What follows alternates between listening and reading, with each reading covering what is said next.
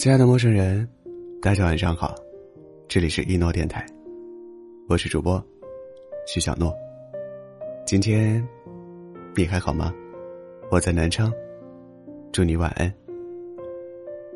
同事小安和男朋友吵架的时候，我们正坐在一起聚餐吃饭。小安歇斯底里的冲着电话那头喊了一句：“有本事你就一直别回复我。”然后就挂掉了电话。本来热闹的餐桌，瞬间变得安静。我们不敢说话，也不敢问他发生了什么。过了一会儿，他平静了下来，开始向我们吐槽男朋友，说自己一天给对方发二十条微信，男朋友也不见得会回复一条。想要和男朋友分享自己的生活，我今天中午吃了好吃的米线，没忍住就吃多了，现在好撑。今天的工作完成的很好。老板给我发了一个红包。虽然都只是一些无关痛痒的生活片段，但小安依旧会满怀期待的给男朋友发微信，期待男朋友和她一起分享快乐，听她的碎碎念。只是，这些消息，往往都石沉大海。好一点的情况是，过一两个小时，男朋友回复一句没什么情绪的哈哈哈；不好的时候。就是小安断断续续发了十几二十条消息，对方一个字都没说。情侣之间需要相互分享。生活里，哪有那么多惊心动魄的情节，也没有同仇敌忾的片段，就是琐碎的一日三餐，吃饭、睡觉。可小安的男朋友却觉得，这些并不重要，所以总是看一眼就过去了。我能理解女孩子在爱情里对男朋友的期待。因为爱他，所以依赖他；因为爱他，所以生活里的大事小事、有趣的、无聊的，都想告诉他；因为爱他，所以希望自己在他那里是被区别对待的。我们见过小安的男朋友，下雨天会打车绕道来接小安下班；天热的下午会订好奶茶、水果送到办公室。小安早上九点出门上班，男朋友八点起来做早饭，所以我们知道。小安的男朋友是有多么的爱她的，但这种不回应的举动，还是会让人将她过往的好抛在脑后，留下一个冷漠的印象。《三十而已》里，钟小琴在三十岁生日当天，受够了丈夫陈宇的无情和冷漠，大喊一句：“我们离婚吧！”看到这一幕，网友们都痛快的说：“终于离婚了，早该离婚了。”但纵观他们的感情，不难发现，在这段关系里。陈宇并没有原则性的问题，他没出轨，没家暴，认真工作，通情达理。虽然他不喜欢猫，但因为钟小琴喜欢，所以每次出差都会带一只招财猫给他。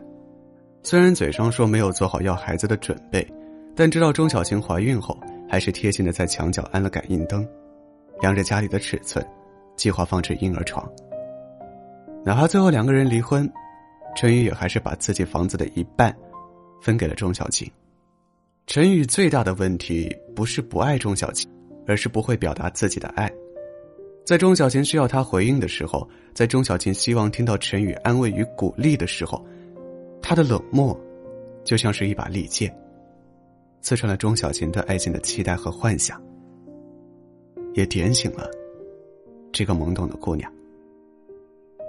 陈宇代表了现在很大一批恋爱中的男性。他为你花钱，为你出力，他默默做了不少对你好的事情，但却不愿说一句软话，也不想说什么关心人的话。他觉得日子平淡普通，没必要搞形式。但生活，往往需要用甜言蜜语来调剂无趣，用嬉皮笑脸来应对烦恼。看综艺《妻子的浪漫旅行》，我被杜江和霍思燕的恩爱感动到了。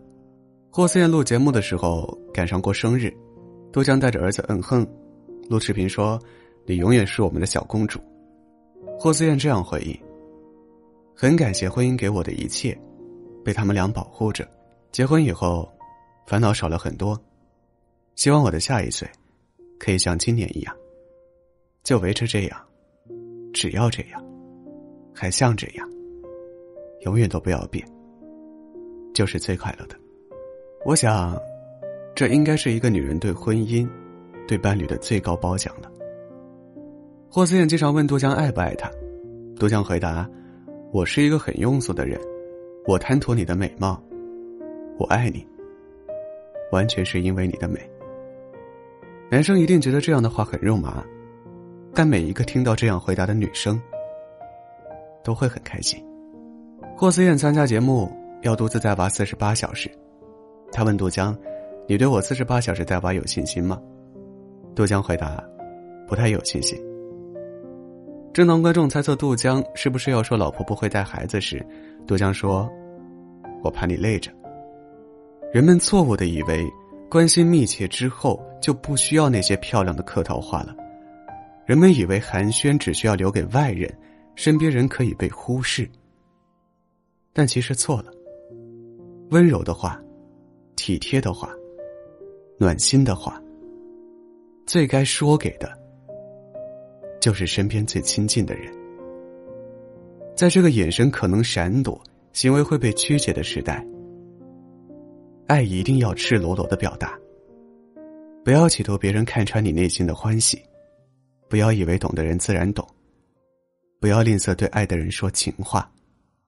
在这个每个人都很辛苦的时代，我们都需要这一点点甜。晚安。祝你好梦。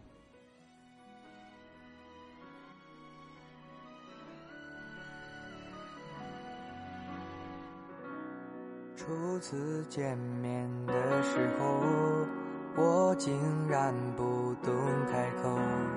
你笑着对我说：“我们能不能做朋友？”你一个简单的笑容，能让我回味好久。只言片语怎能形容如此完美的你太生动？可是我却只能歌颂，说的话是言不由衷。你对他的爱在。我也只能陪你难受。我不明白，我不明白，为何我总是慢一拍，到头来他的拥抱才是你的依赖。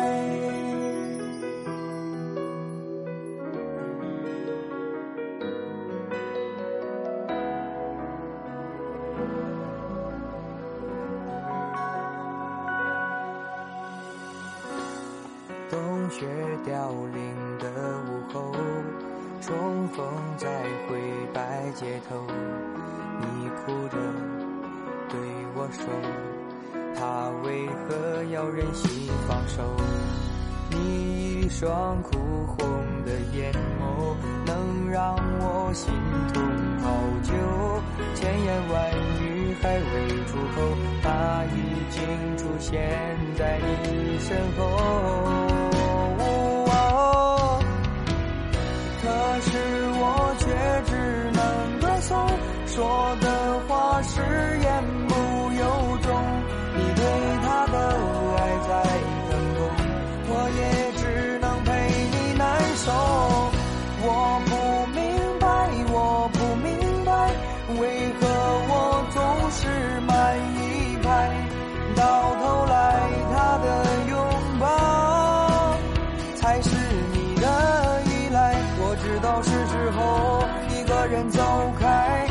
谢你给我的那一场意外，我会永远封存在脑海。可是我却只能歌颂，说的话是言不由衷。你对他的爱在疼痛，我也只能陪你难受。我